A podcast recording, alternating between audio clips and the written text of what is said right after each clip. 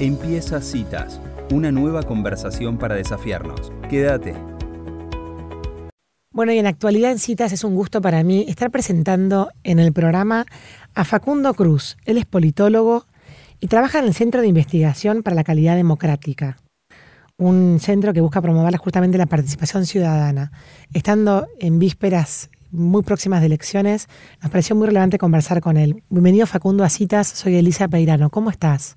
¿Qué tal? Buenas tardes, Elisa. Muchas gracias por el contacto. Un placer eh, conversar con vos y, bueno, participar con la audiencia de una discusión de, bueno, un, pueblo que me he tenido la fortuna de, pasar cerca seguido cuando era chico. Claro, es cierto, me habías dicho. Igual te cuento, Facundo, que este programa sale en Pehuajó y en 30 localidades de la provincia, así que casi que en cualquier ah, lugar donde fuiste, probablemente escucharían sí, Sí, no sé si pasé por las 30, pero por Pehuajó de chico me, me tocó cruzar las 5 varias veces desde Buenos Aires hasta La Pampa, debo decirte. Mira, qué bueno. Facundo, bueno, ¿qué, qué momento para los politólogos esta, esta situación, este contexto de incertidumbre máxima? Si tuvieras que usar una palabra para definirlo, ¿cómo lo, cómo lo definís a este, a este ambiente? Mm, bueno, eh, eh, creo que la palabra clave es justamente la incertidumbre. Y sí te puedo decir que además de incertidumbre, mm, me atrevo a poner un punto de comparación. Y creo que tenemos tanta incertidumbre como la elección presidencial de hace 20 años, la elección del 2003, esa que fue la, la que termina ese ciclo este, de crisis de representación que comenzó con el estallido de diciembre del 2001, ¿no? ese mm. famoso que se vayan todos. La diferencia es que ahora yo no estoy viendo, por lo menos desde el SICA, tampoco estamos viendo una crisis de, representación. Sí vemos eh, cierta desafección, descontento, desmotivación hacia la, la, discusión pública, pero también detectamos que hay interés, que hay participación. Eh, un elemento clave de eso fueron los dos debates presidenciales que tuvieron este, un altísimo rating, mucha participación en redes sociales, generó interés, generó discusión pública, discusión de modelos, de propuestas, de candidaturas, de ideas, que es una diferencia con ese eh, proceso 2001-2003, en donde no parecía que había una atracción en la ciudadanía hacia esos temas, no se le daba mucha importancia a la política.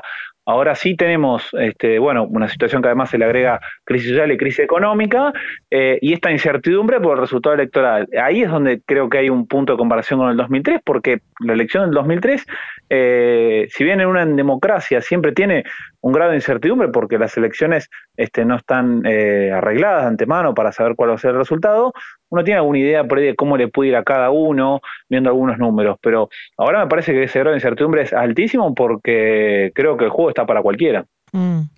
Qué interesante esto que contás, eh, Facundo, porque en realidad lo que es increíble también es que creo que la gran sorpresa de las PASO, que fue la victoria de la libertad avanza con mi ley, fue, no fue predecido, predecido por ninguno de los analistas, ¿no? En el caso particular de CICAT, ¿a ustedes les sorprendió ese resultado? Bueno, sí, nos sorprendió porque estábamos viendo, nosotros no trabajamos con, con encuestas, este, mm. sí, nos hemos estado especializando, tenemos un año y medio de vida, somos una institución este, nueva, estamos terminando de consolidarnos también como, como organización, pero venimos trabajando con datos más, eh, más históricos, este, lo que no impide que siempre llegan algunas encuestas este, que nos acercan este, colegas y compañeros y compañeras, mm. y ahí eh, teníamos alguna idea de qué podía llegar a, A pasar.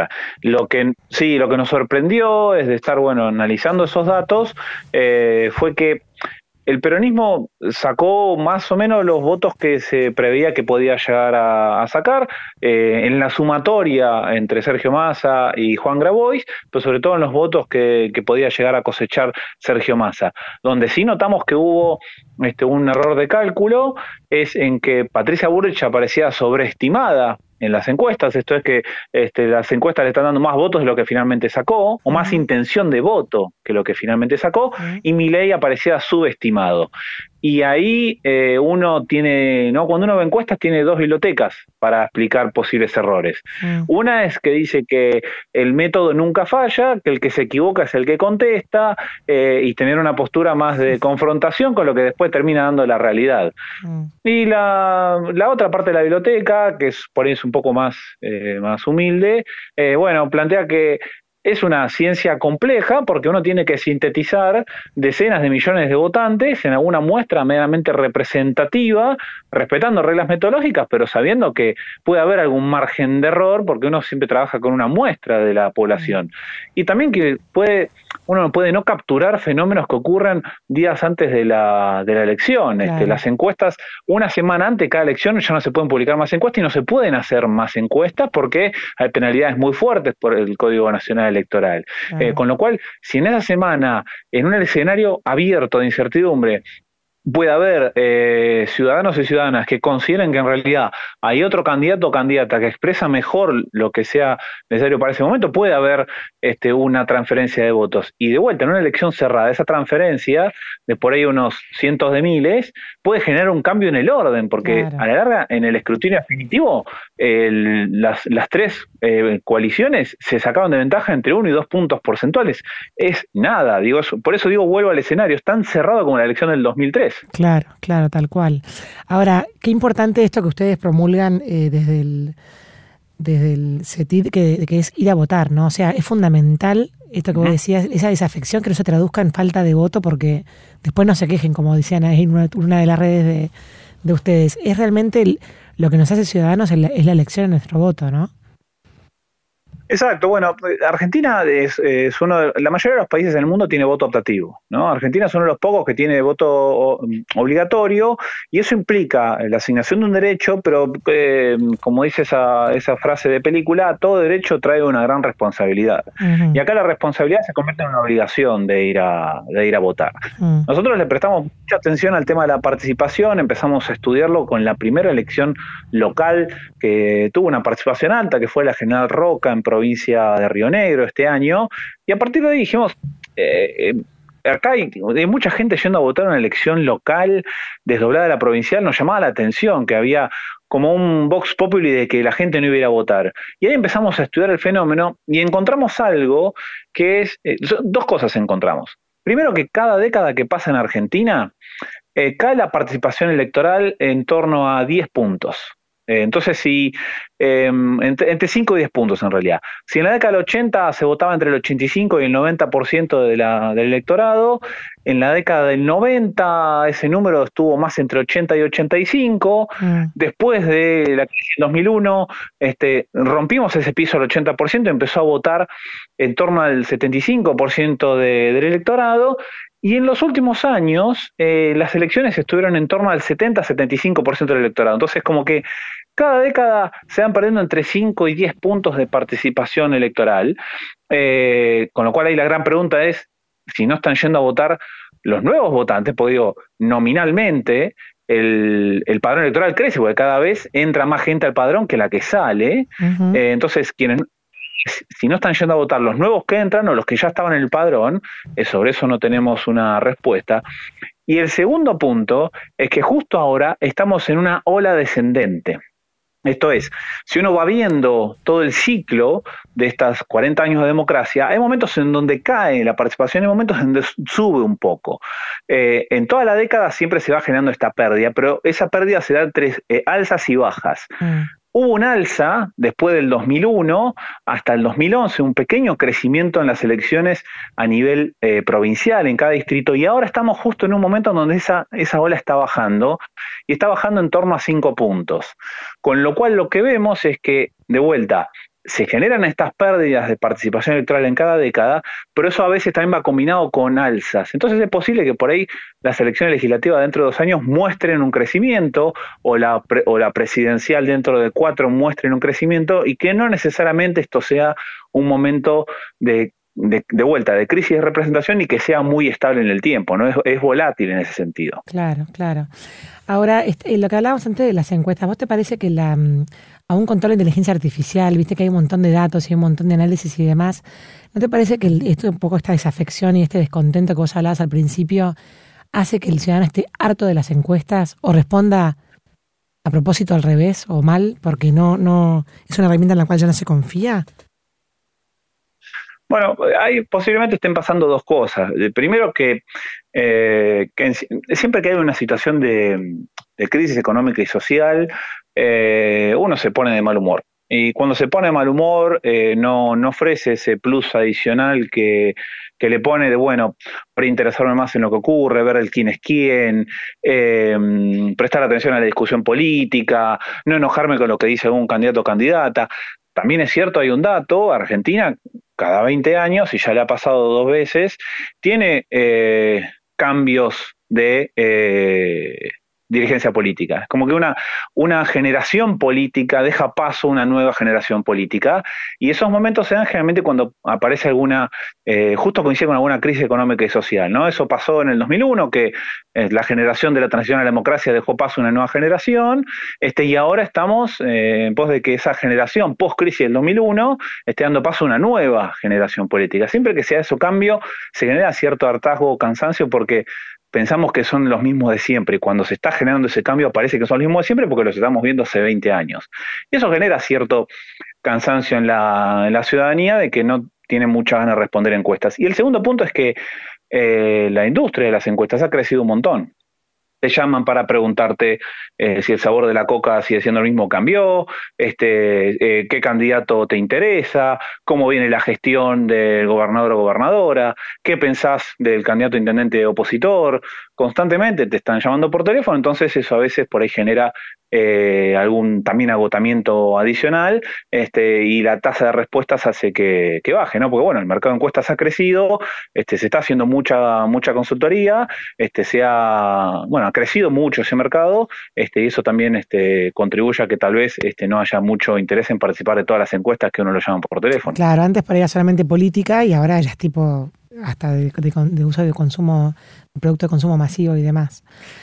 Em, Exacto, pero además también hay, más consultoras que hacen encuestas políticas. En la década del 90, del 2000, por ahí uno tenía tres, cuatro consultoras, que sabían que eran tres, cuatro encuestas que eran las más conocidas. Este, hoy, de hecho, las notas previas a las elecciones aparecen, siempre sacan todas las encuestas que se difunden públicamente o que circulan eh, mano en mano o WhatsApp en WhatsApp, mm. este, y se saca el promedio. ¿no? Uno ya busca sacar un promedio de las encuestas porque si uno tiene más de 10 o de 15 encuestas, uh tiene que sacar un promedio para ver que haya una tendencia, a ver cómo le va más o menos a cada uno. Y hoy ya tenemos esas tablas que hablan de, bueno, 15 o 20 encuestas versus 4 o 5 que eran las principales en los 90. Claro. Facundo, y mm, teniendo en cuenta que, nuestra democracia eh, tiene 40 años, es joven o, vieja, dependiendo de donde uno se pare para donde se la mire, sin embargo, vos notas que hay como un temor, viste cuando dicen, no, porque si gana mi ley no va a poder gobernar, no van a dejar peligrar la gobernabilidad si gana Juntos por el Cambio, o sea, como que está el fantasma del peronismo que no deja gobernar a quien no es peronista, sin embargo Macri terminó su mandato, por más de que hubo un, algún tipo de temor social de que, de que no terminara el mandato a tiempo, finalmente lo terminó bien. ¿Cómo, cómo ven la salud de la democracia desde el, desde el centro de estudio de ustedes? No, eh, nosotros no, no, vemos que haya un peligro para la democracia como sí ocurrió en otros, en otros países, al menos, digo, dado el contexto, el contexto actual. Este, uno pensaba por ahí que podía eh, decir lo mismo sobre Brasil eh, y Estados Unidos eh, y después de las derrotas de Trump y de Bolsonaro, bueno, en Estados Unidos hubo un intento de toma del Capitolio de instituciones este, federales y lo mismo ocurrió con, este, con Brasil, que hubo un intento de, pero se frenó antes lo que ocurrió en Estados Unidos. Entonces uno pensaba ahí, bueno, con estos dos personajes y, los movimientos que se quedaron en torno a ellos, la democracia estaba sólida, sí, hasta que ocurrió eso. Con esto no te estoy diciendo que en Argentina pueda llegar a pasar eso, sí sabemos que hay dos antecedentes. Sí vemos que en el caso de Argentina, y acá por ahí llevando a otras eh, a otros trabajos, por ejemplo, del, Observatorio Pulsar de la UBA, donde eh, yo también colaboro ahí como coordinador general, además de participar del CICAD. Este, hicimos una encuesta nacional en el primer semestre del año, en donde eh, una de las primeras preguntas que hicimos fue este, si eh, era importante este, para cada uno y una eh, vivir en, un país democrático. Y la tasa de respuesta fue muy positiva, muy alta. En una escala de 0 a 10, donde 10 es este, muy importante vivir en una democracia, la respuesta fue de 8,7. Entonces, un valor que eh, se asume vivir en una democracia como algo importante. Lo que sí aparece es que cuando vas a preguntar si la ciudadanía considera que el país en el que está viviendo es democrático, ahí consideran que esa democracia no está funcionando del todo de manera correcta o, en términos democráticos. Entonces, hay una discusión en torno a cómo está funcionando el, sistema. Y, y, acá sí aparece este, una conexión directa, bueno, con el problema de gobernabilidad de un futuro gobierno. Ahí el antecedente que marcás de Mauricio Macri es eh, muy importante porque eh, si se iba al antecedente de Fernando de la Rúa o incluso el antecedente de Alfonsín en los 80, aparecía ese temor de, bueno, sin mayoría legislativa no va a poder avanzar una agenda de gobierno y le va a costar mucho terminar el mandato, porque si eh, Raúl Alfonsín tuvo que entregar el poder unos meses antes y Fernando de la Rúa terminó renunciando en la mitad de su mandato, parecía de vuelta ese, ese estigma de la política argentina. Eso no terminó ocurriendo, mm. este, porque de hecho Mauricio Macri no solo en los primeros dos años pudo gobernar con, con acuerdos con varios bloques, sino que además pudo impulsar mucho su agenda. El problema vino después de la elección legislativa que paradójicamente le dio una fortaleza mayor a Juntos por el Cambio en el Congreso, pero eso después le dificultó poder gobernar mejor, mm. a pesar de crecer en la cantidad de bancas y el resultado que le había dado eh, eh, esa elección legislativa. Lo que sí creo que, mm, quedó demostrado con Mauricio Macri es que eh, espacios políticos que llegan sin los resortes o los recursos políticos este, que por ahí uno le, asigna al, peronismo, pueden gobernar e implementar, por lo menos durante una parte del, gobierno, su, agenda legislativa. Mm. Si alguien juega con las reglas del juego institucional, porque Mauricio Macri, salvo algunos momentos en donde, por ejemplo, quiso promover este, la designación de miembros de la Corte Suprema este, por un mecanismo no eh, acordado legislativamente u otra serie de prácticas, este, a la hora de proponer discusiones legislativas fue al Congreso, eh, envió proyectos y buscó construir esas mayorías y terminó su mandato. Entonces, siempre y cuando se respeten esas reglas del juego institucional, entonces uno esperaría que no haya problemas de gobernabilidad. El tema es, y creo que la gran pregunta es, cómo se van a construir esas mayorías para garantizar gobernabilidad en caso del que, de que el que gane no sea el peronismo. Claro. Ahora, em, ustedes en, dentro de lo que ustedes analizan y el, observatorio este que nombraste y demás, prevén, qué, o sea, qué porcentaje de lo que ustedes consideran va a ir a balotage. ¿Qué chance de que haya un balotage? Sí. ¿Me decís? Eh, yo creo que hay, altas chances de que haya, de que haya un balotaje. Uno si, si ve la mayoría de las encuestas, eh, yo estoy viendo, esto ya es más a título personal, estoy viendo dos cosas. Primero, este, una recuperación de, del gobierno, este, encuestas que enseguida, después de, de la paso, le daban a Javier Milei la chance de ganar en primera vuelta. Eh, enseguida empezó a plancharse un poco en la intención de voto y eso fue en paralelo a un crecimiento de Sergio Massa lo cual, y, ante la estabilidad de Patricia Burrich, este, lo que me indica eso a mí es que Sergio Massa estuvo reconquistando votos que en el 2019 votaron al frente de todos y que ahora habían ido a votar a Javier Milei, por lo menos en, La Paso. Eh, y sobre todo, acá viene el segundo punto, la estabilidad de Patricia Burrich en torno a 25 puntos, matemáticamente este, genera un, un balotaje, porque si no lo que debería ocurrir es que eh, o Sergio Massa creciera muchísimo, en torno a 40 puntos, o eh, Javier Milei creciera muchísimo en torno a 40 puntos, eso significa que alguno de los dos estaría planchándose por debajo del 30. Eh, lo que yo huelo es que vamos a tener un balotaje el 19 de noviembre. No te, no te querés jugar a decir entre quiénes y quiénes, ¿no? Pero está bien, no te lo voy a preguntar. no, no, te lo puedo decir. Creo que los que tienen más chances de entrar a un balotaje este, son Sergio Massa y Javier Milei. De vuelta, son los que tienen más chances. No, no, no podría apostarte este, la media camioneta que tengo este, como, como, como propiedad, este, pero sí te puedo decir que son los que tienen más chances. Y Facundo, cuando la, la campaña se empieza a poner áspera y empiezan a surgir eh, escuchas y carpetazos y, bueno, escándalos de corrupción como pasó con lo de Insaurralde y demás, tan cerca de la fecha electoral. ¿Vos te parece que eso a la, gente le, le afecta el voto? ¿Te parece que modifica su decisión? ¿Te parece que es algo que ensucia toda la política? La gente deja de ver los medios porque está harta. O sea, ¿cuál es el efecto, digamos, social de todas estas cosas que suceden las semanas previas a la campaña? Eh, yo, yo, creo que socialmente no, no impacta mucho, no, no, no modifica mucho. Eh, de hecho, las encuestas que surgieron después del, del escándalo de Insaurralde en Marsella no movieron mucho el perímetro del, este, del gobierno porque quedó amortiguado por una reacción muy rápida este, del peronismo y sobre todo de, Sergio Massa como candidato presidencial. Entonces ahí no, ese tipo de cuestiones no creo que muevan el, voto. Sí, lo que me parece que estuvo eh, viéndose en distintos eh, estudios es que ante la falta de precisión de cómo hacer lo que cada uno quiere hacer, creo que eso sí empezó a mover un poco las preferencias. Mm. Eh, y ahí vuelvo al, al, punto que te decía antes, esta idea de la recuperación del gobierno tiene mucho que ver con la figura de Sergio Massa.